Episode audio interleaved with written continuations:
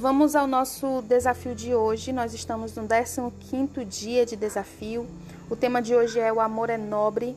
A palavra de Deus diz em 1 Pedro capítulo 3, versículo 7: Igualmente vós, maridos, vivei com elas com entendimento, dando honra à mulher como sendo elas herdeira convosco da graça da vida. Existem certas palavras em nossa língua que têm significados poderosos. Sempre que essas palavras são utilizadas, há um ar de respeito é, associados a ela. Essas palavras nunca perdem sua qualidade, classe e, significa, e significância. Uma dessas palavras será o nosso foco hoje, é a palavra honra.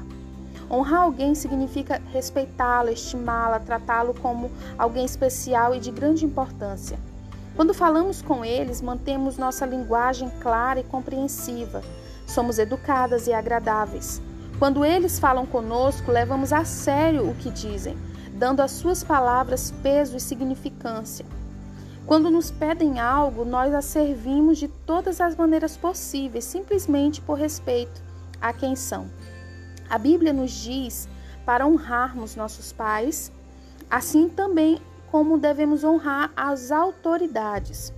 É um chamado para conhecer a posição ou valor de alguém. Honra é uma palavra nobre. Isso é especialmente verdadeiro no casamento. Honrar o cônjuge significa dar a ele total atenção, não falar com ele por trás do jornal ou com os olhos voltados para a televisão quando as decisões que afetam a ambos ou a toda a família estão sendo tomadas, damos a voz e a opinião do nosso cônjuge a mesma influência em nossa mente. Honramos o que ele tem a dizer. Ele importa e é através da maneira como o tratamos que deve saber isso. Porém, existe uma outra palavra que nos convida a um lugar mais elevado, uma palavra que, na maioria das vezes, é banida no casamento, apesar de seu significado não poder ser contido. É uma palavra que, na verdade, forma a base da palavra honra. A verdadeira razão pela qual damos respeito e superioridade à nossa esposa ou marido, no caso, está na palavra santo. Dizer que seu esposo é santo para você não significa que ele é perfeito. Santidade, na verdade, significa ser separado, estar separado para um propósito maior. Nada que seja comum ou cotidiano, mas especial e único. A pessoa que se tornou santa para você tem um sagrado, tem um lugar em seu coração que não pode ser ocupado por nenhum rival. Ela é sagrada para você, uma pessoa a ser honrada, elogiada e defendida. Quando a gente olha para a vida de uma noiva, a gente percebe que ao, quando ela casa, antigamente existia muito isso, né? A mulher casava com aquele vestido e ela guardava depois do casamento aquele vestido debaixo de sete chaves. Ela não usava aquele vestido para lavar louça, arrumar a casa ou sair na rua, porque aquele vestido era santo para ela, ela era algo especial para ela. Quando duas pessoas se casam, cada cônjuge se torna santo, ou seja, separado para o outro, pela união do casamento. Isso significa que nenhuma outra pessoa no mundo inteiro tem o direito de receber é, este nível de compromisso e afeto de você, além dele. O seu relacionamento ele é incomparável. Você tem intimidade física somente com seu esposo. Pelo menos deve ser somente para ele. Você edifica uma casa, cria seus filhos com essa pessoa, o seu coração, as suas posses, a sua vida é para ser absorvida em um laço incomum compartilhado com o seu amado. É assim que acontece em seu casamento? Talvez não. Seu cônjuge ele poderia dizer que você o honra e o respeita? Você realmente o considera valioso e separado para você? Talvez você não se sinta dessa maneira e quem sabe até por uma boa razão.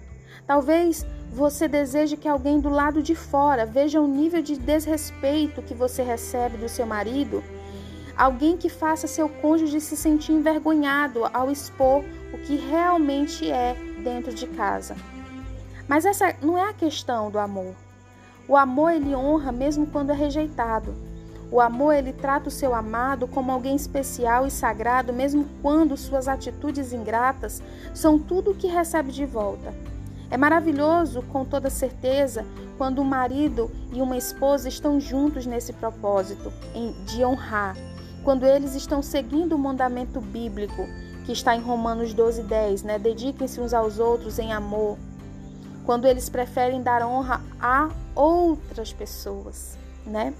O casamento ele deve ser honrado por todos e o leito conjugal deve ser conservado puro. Está lá em Hebreus 13, 4.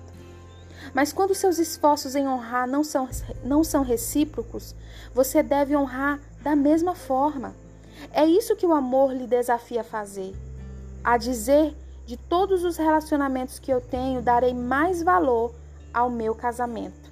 De todas as coisas que eu estou disposta a sacrificar, sacrificarei o máximo pelo meu marido.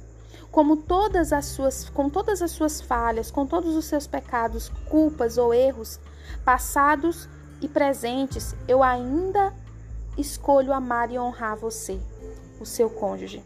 É assim que uma atmosfera para que o amor seja reaceso é criada. É assim que nós conduziremos o nosso coração novamente a amar de verdade o nosso cônjuge. Essa é a real beleza da palavra honra.